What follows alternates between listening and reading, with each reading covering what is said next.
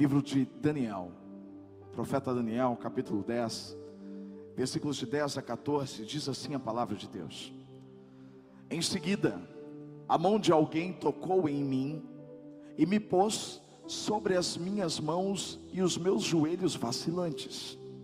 E ele disse: Daniel, você é muito amado. Preste bem atenção ao que vou falar. Levante-se, pois eu fui enviado a você. Quando ele me disse isso, pus-me em pé, tremendo. E ele prosseguiu: Não tenha medo, Daniel. Desde o primeiro dia em que você decidiu buscar entendimento e humilhar-se diante do seu Deus, as suas palavras foram ouvidas e eu vim em resposta a elas. Mas o príncipe do reino da Pérsia me resistiu durante 21 dias. Então Miguel, um dos príncipes supremos, veio em minha ajuda, pois eu fui impedido de continuar ali com os reis da Pérsia. Agora vim explicar a você o que acontecerá ao seu povo no futuro, pois a visão se refere a uma época futura. Amém. Daniel, jovem, cheio de Deus, sábio, o mesmo Daniel que foi livre dos leões naquela cova, o Daniel que interpretava sonhos, o Daniel que era sábio, ele também recebia visões, profecias a respeito do futuro, do final dos tempos, a respeito da destruição dos impérios e de um novo império, o império do Senhor Jesus. E o meu objetivo aqui não é nem explicar para você essa profecia e essa visão, não é o caso. É óbvio que nós não podemos negligenciar a guerra espiritual explicada nesse versículo. A Bíblia diz que Daniel teve uma visão em relação à glória de Deus ao futuro. E um anjo, o mensageiro Gabriel, ele vai até Daniel. Daniel estava desfalecido com a experiência sobrenatural que ele teve. Então o anjo o encoraja. O anjo diz: Daniel, você é muito amado. Que palavra maravilhosa de encorajamento vinda desse mensageiro Gabriel. Ele vem e diz: Olha, se coloca de pé.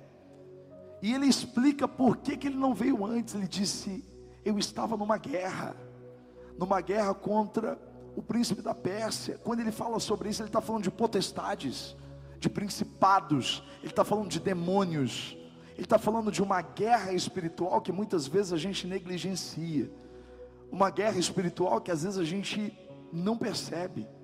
Enquanto estamos aqui num culto, há uma guerra espiritual. Houve uma guerra para você não vir, houve uma guerra, há uma guerra constante para que a palavra de Deus não chegue a nós. E assim esse anjo estava explicando: olha, eu não consegui vir antes, até que Miguel, que é um arcanjo, que é um dos principais na hierarquia de Deus, Miguel foi até lá e ajudá-lo e liberou ele para que ele viesse e deixasse a palavra para Daniel. Agora, essa palavra que ele traz é o que vai dar norte para a mensagem que o Senhor tem ao nosso coração. A palavra do anjo foi o seguinte: não tenha medo, Daniel. Preste atenção. Desde o primeiro dia em que você decidiu, eu gosto muito dessa palavra. Desde o primeiro dia que você decidiu buscar entendimento e humilhar-se diante do seu Deus, suas palavras foram ouvidas, desde o primeiro dia em que você decidiu.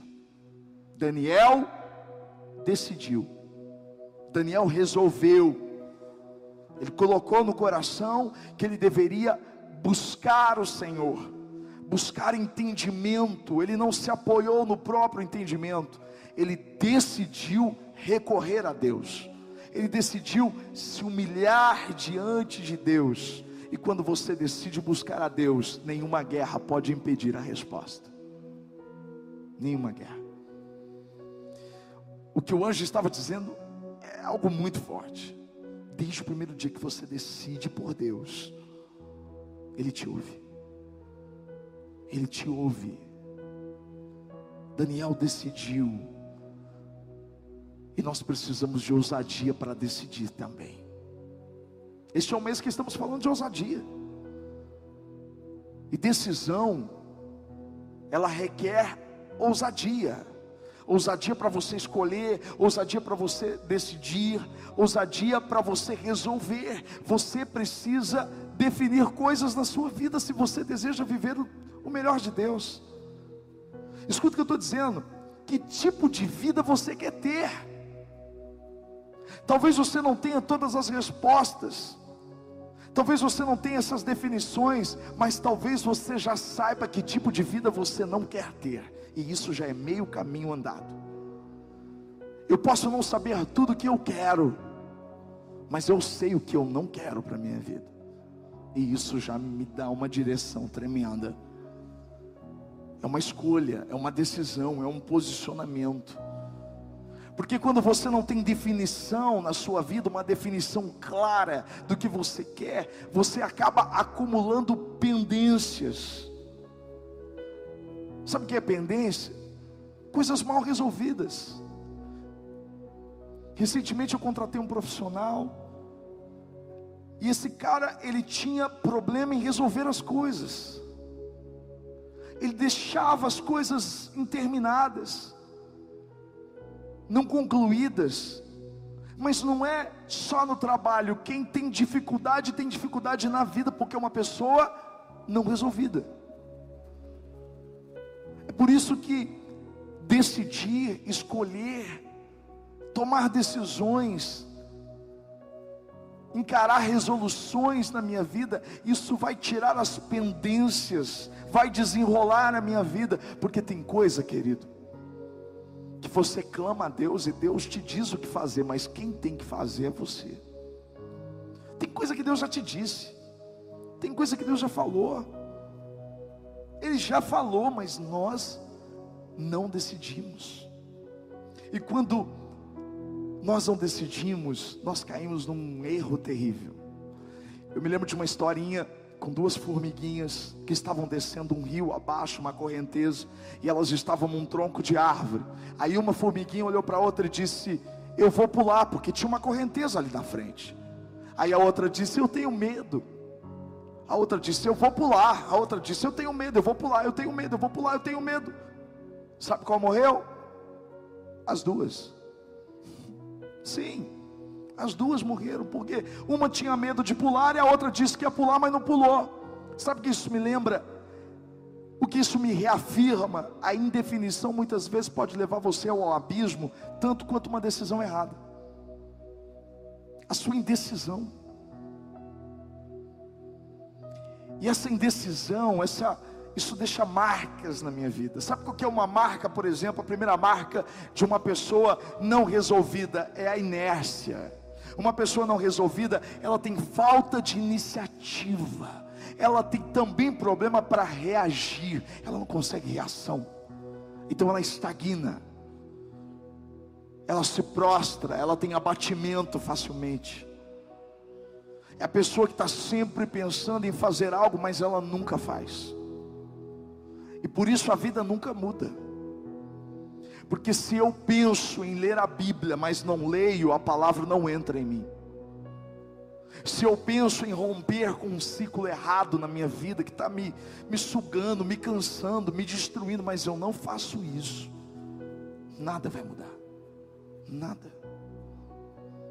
Eu preciso de ousadia para interromper isso, para agir, para reagir, para sair da prostração e do abatimento. A sua família pode estar indo para o fundo do poço, mas você não faz nada. Você até sabe qual é o problema, mas você tem dificuldade de reagir. Não. Isso me leva à segunda marca de uma pessoa não resolvida, que é a oscilação. O que é a oscilação? É a roda gigante, é a montanha russa é uma hora eu estou sentindo uma coisa, daqui a pouco eu estou sentindo outra, e eu não ando por sentimento, eu ando por decisão. Eu escolho acreditar, eu escolho viver o que Deus tem para mim. Porque se eu ando por sentimentos, meus sentimentos, eles vão me jogar lá em cima, daqui a pouco eles me jogam lá embaixo. Quantas vezes eu recebi mensagens pós-culto, pastor, essa palavra foi demais, essa palavra me edificou, essa palavra abriu os olhos, e no outro dia, incrivelmente, de manhã, a mesma pessoa manda uma mensagem dizendo: Pastor, não consigo sair da cama, estou mal, o que está acontecendo? Está acontecendo é que você não recebeu a palavra de verdade. Não, o que está acontecendo é que você não não conseguiu resolver coisas na sua vida, então seus sentimentos eles oscilam. E o grande problema dos sentimentos oscilarem é que daqui a pouco não são mais os sentimentos, são as convicções. São as certezas. Convicção não pode oscilar. Eu tenho que estar convicto daquilo que eu creio, daquilo que eu quero e daquilo que eu não quero para a minha vida porque diretamente isso vai me levar ao comprometimento que vai oscilar também. Aquilo que eu era comprometido, eu já não sou mais. Meu comprometimento, ele vai oscilar ao ponto de eu não me comprometer com a verdade, eu não me comprometer com o propósito, eu não me comprometer com Deus. É por isso que eu preciso decidir senão vou viver a terceira marca de uma pessoa não resolvida, que é a falta de posicionamento. Ela sempre vai ficar em cima do muro, porque ela tem medo de desagradar as pessoas. Ela está mais preocupada com o que as pessoas pensam do que com o que Deus realmente pensa. Então elas não assumem responsabilidades. Como que você quer que Deus te coloque em grandes responsabilidades, sendo que você não cuida das pequenas? Se você não consegue ser responsável diante do que Deus colocou diante de você, você entende por que nós precisamos de ousadia? Ousadia para decidir, para nos posicionar, para nos colocar diante daquilo que Deus realmente deseja de nós, sem medo das consequências crer no que Deus realmente nos disse. A Bíblia ela nos traz exemplos fantásticos sobre isso. De pessoas bem resolvidas, de homens de convicção, que sabiam o que queriam e que muitas vezes decidiram num momento para a vida toda. Escuta o que eu estou dizendo. Tem decisões que você toma hoje que elas vão definir o seu futuro todo. E não apenas o seu futuro, mas o futuro das pessoas que estão à sua volta. Aos meus 17 anos, quando eu entrei naquela igreja presbiteriana independente em Cardoso, eu era um alcoólatra, estava seguindo o mesmo caminho do meu pai. Quando eu decidi Jesus como Senhor e Salvador da minha vida, quando o pastor fez o apelo e eu fui lá na frente, eu disse: A minha vida é tua, e eu decidi que naquele momento não era mais eu, mas era Ele que ia dominar sobre mim. Claro que a minha vida não mudou instantaneamente, da noite para o dia, isso não acontece, é um processo, a gente tem falado muito sobre isso. Mas aquela decisão, sem dúvida nenhuma, alterou todo o meu caminho. Não apenas o meu, mas da minha família, porque eles também se renderam a Jesus. A sua decisão vai influenciar a decisão da sua família. A sua decisão vai tomar uma proporção tão grande que vai influenciar os seus colegas, os seus amigos, as pessoas que te conhecem sua decisão. Isaías, o profeta, começou muito jovem diante do Senhor, mas começou diante de uma decisão. Olha o que ele diz, Isaías capítulo 6, versículo 8. Ele diz assim: Então eu ouvi uma voz do Senhor conclamando: Quem eu enviarei? Quem irá por nós? E eu respondi: Eis-me aqui, envia-me. Uau! É quando eu me decido e digo, Deus, eu quero fazer a diferença. Eu quero ser usado dentro da minha casa, fora da minha casa.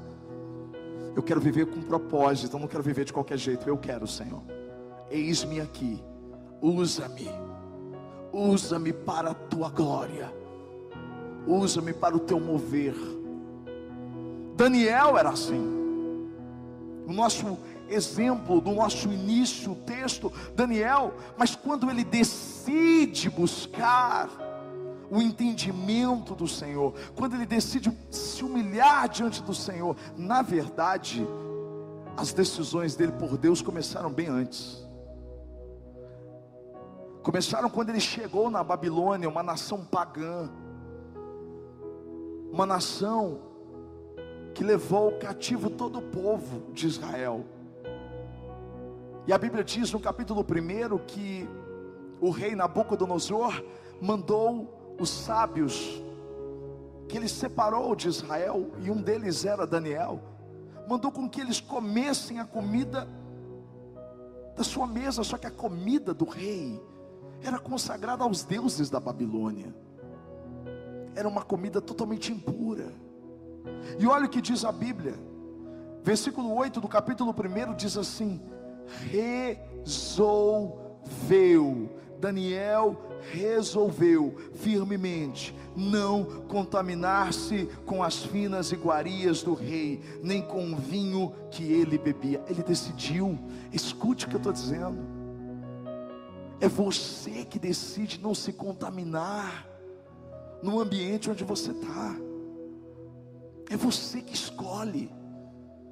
Isso faz parte de um posicionamento. Quando as pessoas falam o tempo todo, são muitas as vozes, mas quando você decide se posiciona em ouvir apenas uma voz, a voz de Deus. Não importa o que as pessoas estão dizendo. Se eu tivesse ouvido e se ainda eu ouvisse tudo que as pessoas falam, as barbaridades, as críticas, as coisas ridículas, eu não estaria aqui hoje pregando para vocês. Porque as pessoas sempre vão falar. Vamos falar de tudo. Quando eu dizia, eu vou apresentar um jornal na TV, as pessoas falavam. Quando eu dizia, é, eu vou trabalhar na Globo, as pessoas diziam. Quando eu, quando eu dizia 10% dessa cidade já como pastor, as pessoas, e vão falar. Agora com o templo novo ainda, é que falem ainda mais. Eu decido não me contaminar. Eu decido não me contaminar. Então para de colocar a culpa nas pessoas que te contaminam. É você que se deixa contaminar.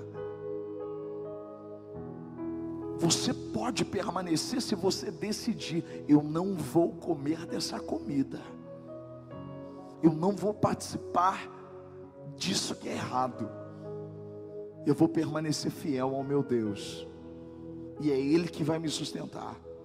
Foi isso que Daniel fez, e foi isso que Daniel viveu. Eu não vou me contaminar com esse mundo. O tremendo é que Daniel não mudou o cardápio da Babilônia. O tremendo é que Daniel, aliás, mudou o cardápio da Babilônia. E ele não permitiu que a Babilônia mudasse o seu paladar, não. Ele mudou o cardápio. Resolva não se contaminar.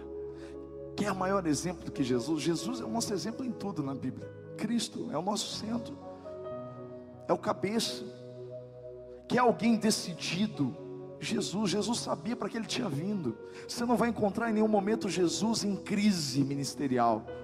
Não, você não vai encontrar Jesus lamentando-se da vida, você não vai encontrar Jesus reclamando do peso da obra, não, você não vai encontrar Jesus pensando em desistir, não, você nunca vai achar Jesus assim, sabe por quê? Jesus não decidiu pela cruz no Getsemane, enquanto ele orava, Pai, Passo de mim esse cálice, contudo seja feita a sua vontade. A decisão não foi ali. Ele decidiu pela cruz desde o primeiro momento que ele entendeu o propósito dele. Ele veio para isso. Isso estava decidido dentro dele. E quando você decide para que você vive, em que direção você está indo, querido. As pessoas lá na frente, elas podem dizer, ele decidiu depois. Não, era uma decisão sua lá de trás. Deus quer que nós sejamos resolvidos, então nós não seremos pegos de surpresa se as definições estiverem estabelecidas dentro de nós. Uma vez eu li o livro do John Maxwell. Ele é pastor, palestrante, autor de centenas de livros. E ele conta num dos livros dele que ele estava numa viagem, num avião, e de repente, no momento do pouso, o piloto teve que arremeter. Se você não sabe o que é arremeter, é quando o avião está chegando na pista, está perto de, de pousar, de, às vezes até tocou o solo. Então ele arremete, ele volta, ele sobe de novo. E aí gera uma tensão terrível. Se você não passou por isso, espero que você não passe. É um susto terrível, mas é normal. E aí todo mundo ficou tenso até que o comandante explicou que era por causa das condições meteorológicas e que na sequência pousaria, e de fato isso aconteceu. E o pouso foi lindo, maravilhoso, todo mundo aplaudiu. Todo mundo passava pelo comandante, dava parabéns pela aterrissagem perfeita. E ele disse que ficou por último porque ele queria fazer uma pergunta para o comandante. E ele chegou e perguntou: Quando foi, comandante, que o senhor decidiu que iria arremeter o avião? Em que momento? E o comandante deu uma resposta surpreendente. O comandante disse: 15 anos atrás, quando eu fiz o curso para ser piloto, eu decidi que em condições como essas que a gente estava, eu sempre arremeteria. Uau! Isso se chama essa decisão que a gente toma lá atrás, se chama resolução. Que a gente define algo em relação ao que eu quero e ao que eu não quero. Então, diante dessa situação, eu vou agir assim, diante dessa situação, não vou agir assim. Você precisa ser um homem ou uma mulher de resoluções, de princípios. Sabe, irmãos, aqui no encontro Encorajando Casais, ano que vem nós teremos de novo, em nome de Jesus, na Igreja Nova. No último Encorajando Casais, eu e Viviane nós contamos de resoluções nossas. Eu contei de uma delas. Quando conheci Viviane, Viviane morava em São Paulo, conheci ela pelo Orkut. Fui para São Paulo, trabalhava numa TV, a gente se conheceu, a gente começou a namorar, enfim. Quando as coisas estavam bem definidas, nós íamos nos casar. Eu chamei ela para uma conversa mais próxima e eu abri o meu notebook e mostrei para ela todas as minhas planilhas financeiras. Eu disse para ela: Nós temos isso, nós ganhamos isso.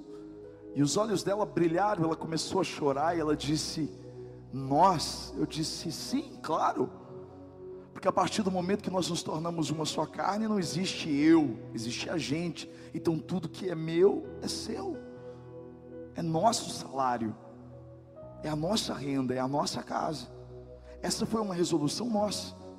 Respeite se você faz diferente, mas em casa não existe eu, existe nós. Somos juntos. É tudo nosso em comum. A gente paga junto, a gente recebe junto, a gente é junto. É uma resolução nossa. Isso não muda. Eu nem sabia que eu ia ser pastor. Ela ia vir para cá para trabalhar na TV. A gente já estava muito bem definido sobre isso. Outra coisa relacionada aos nossos filhos, uma resolução nossa. Valentina e Davi nunca sairão no carro sem a cadeirinha. Primeiro, porque é lei. E como crente, eu tenho que obedecer a palavra de Deus, que me diz que eu tenho que ser obediente à lei humana. Segundo, porque é proteção. Eu, como jornalista, infelizmente, dei muitas notícias terríveis a respeito disso, de acidentes envolvendo crianças que não estavam na cadeirinha. E nós tomamos uma decisão. Valentina, aconteça o que acontecer, nunca vai sair fora da cadeirinha nunca vai sair sem a cadeirinha. A mesma coisa Davi. Ah, mas o tempo é curto, o espaço é curto. Uma vez fui pregar numa grande, grande igreja em São Paulo, o pastor foi muito generoso, foi muito especial. Ele nos levou para um hotel magnífico e aí ele foi nos levar para jantar. E quando ele chegou, ele disse: Aqui perto a churrascaria, vamos no meu carro. Eu olhei para Viviane, eu não queria desagradá-lo, mas eu tive que dizer isso, por quê? Porque eu tinha uma resolução. E a minha resolução não depende do que as pessoas pensam, depende do que eu decidi. Então eu disse, pastor, eu prefiro ir no meu carro por conta da cadeirinha da Valentina. Ele disse, mas é curta a distância, não vai ter problema nenhum. Eu disse, pastor, eu não, não vou. E aí nós fomos com o nosso carro. Foi muito mais difícil, foi muito mais dificultoso. Mas eu não abri mão, nós não abrimos mão. Porque era uma resolução nossa. Você não abre mão para agradar as pessoas. Você é fiel àquilo que você determinou. Essa igreja, ela nasceu sobre resoluções. Havia desde o início resoluções no alicerce dessa igreja. Nós temos um compromisso com o Evangelho verdadeiro desde o início. Eu vou pregar o Evangelho, por mais que digam isso, por mais que digam isso, por mais que digam aquilo, eu vou sempre pregar a palavra que Deus colocou no meu coração, a palavra certa. Eu não vou pregar uma palavra para atrair as pessoas, e é isso que as pessoas piram, porque não entendem. Quando eu prego a palavra que Deus colocou no meu coração, a palavra é essa, e é isso que vou, eu vou ser fiel a isso. Eu não vou pregar uma coisa para agradar as pessoas. Eu vou pregar a palavra, seja ela qual for. Se Deus me disse, é isso que eu vou fazer. Outra resolução que nos surge agora, em 2020, diante do cenário eleitoral. De repente você é novo na igreja e você acha que algo que a gente adotou, por exemplo, existe uma resolução desde o início dessa igreja. Colocamos em ata, diretoria, colocamos a igreja, missão, encorajamento, não se envolve de forma alguma em política.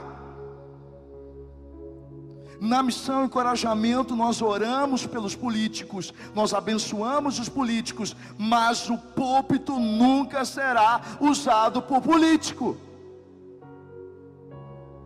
nós não temos um representante político. Ah, mas na igreja tal tem candidato. A igreja é a igreja, a gente é a gente. Nossa, mas que coisa, não, a gente ora, a gente escolhe bem os nossos candidatos, isso é cidadania, mas eu não misturo as coisas, isso não muda, isso é resolução. Eu não vou mudar segundo os meus interesses, segundo os interesses. Não, não vou. Eu respeito, mas me respeitem. Essa é a decisão. Isso não foi decidido agora. Por isso que você precisa adotar resoluções na sua vida. Elas vão te, te proteger vão te guardar. Quem me conhece de verdade, hoje eu recebi uma mensagem de uma pessoa e ela dizia assim: Pastor, alguém queria falar muito com o senhor, uma política, uma pessoa política, que é, tal, mas eu estava tentando explicar que o senhor já disse que a igreja e tal, tal, porque quem me conhece já sabe. Quem está aqui na igreja já sabe o que a gente pensa sobre isso. As pessoas, quando elas te conhecem, e elas sabem quais são as suas resoluções, elas não vão insistir, porque elas sabem que você não vai ultrapassar os limites, que você não vai ultrapassar aquilo mesmo que você definiu com Deus. O que você precisa decidir hoje? Quais são essas decisões que vão mudar a sua história a partir de agora? Feche os seus olhos, fala com Ele. Peça perdão pelas vezes que você quebrou isso. E diga, Senhor, eu quero viver, eu quero viver o que o Senhor tem para mim. Me ajuda, me ajuda a decidir, a tomar posição. Nós não queremos desistir, nós queremos prosseguir, nós queremos avançar, no nome de Jesus. Eu vou prosseguir. Cheguei até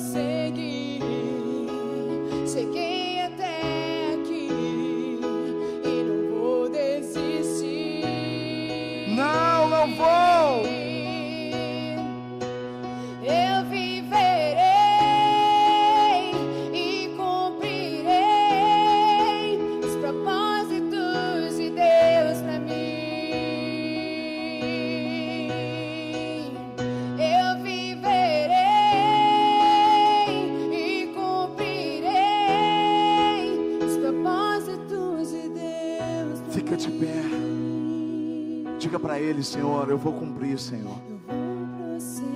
Eu vou prosseguir, Senhor. Cheguei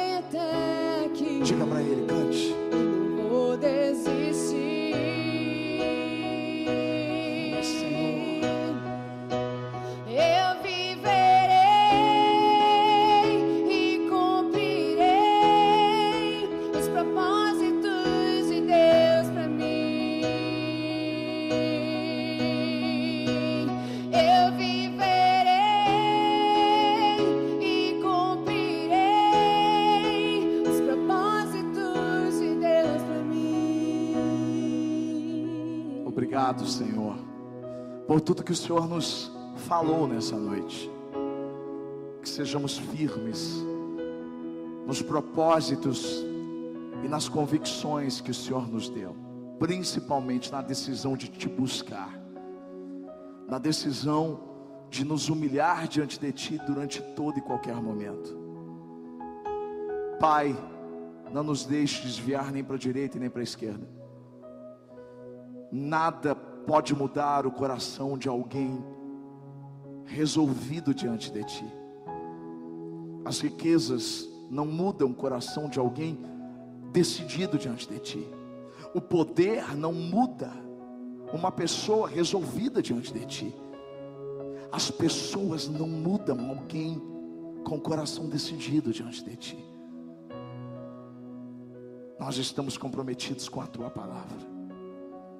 Nós queremos seguir os teus mandamentos, o teu evangelho. Ensina-nos. E que o grande amor de Deus, a graça do Filho Jesus Cristo e a comunhão com o Espírito Santo seja sobre cada um de vocês, hoje e para todo sempre. Amém. Deus abençoe até domingo em nome de Jesus.